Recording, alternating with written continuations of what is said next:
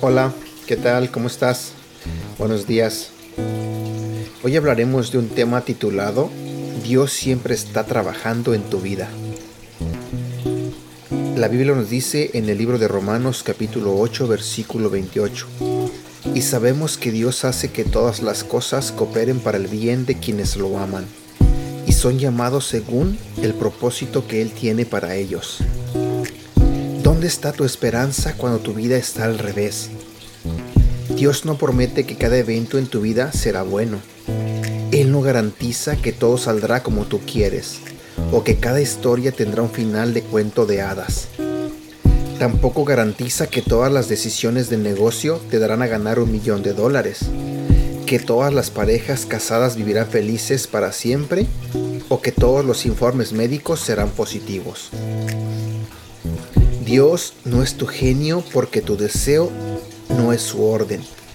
Debido a que lo amas, Dios promete trabajar en todo, tanto en lo bueno como en lo malo por tu bien. Es muy similar a como cuando armas un rompecabezas. Por sí solo, cada pieza no se parece mucho, pero cuando todas las piezas están conectadas, aparece una hermosa imagen. Dios puede tomar todas las piezas de tu vida y hacer algo maravilloso. Dios creó el universo, puede trabajar bien con cualquier cosa que sea mala. Dios usará la confusión para enseñar sabiduría, la frustración para desarrollar la paciencia, el dolor para mostrar consuelo, la desilusión para refinar dónde ponemos nuestra esperanza y la ira nos recuerda que algunas cosas en nuestro mundo simplemente no están bien. En cada temporada de tu vida Dios te está acercando a Él. Dios es más grande que todas las cosas malas que suceden en tu vida. En este lado de la eternidad no tendrás todas las respuestas, pero puedes tener algo mejor, la presencia de Dios y su promesa. La verdad es que las respuestas no traen paz.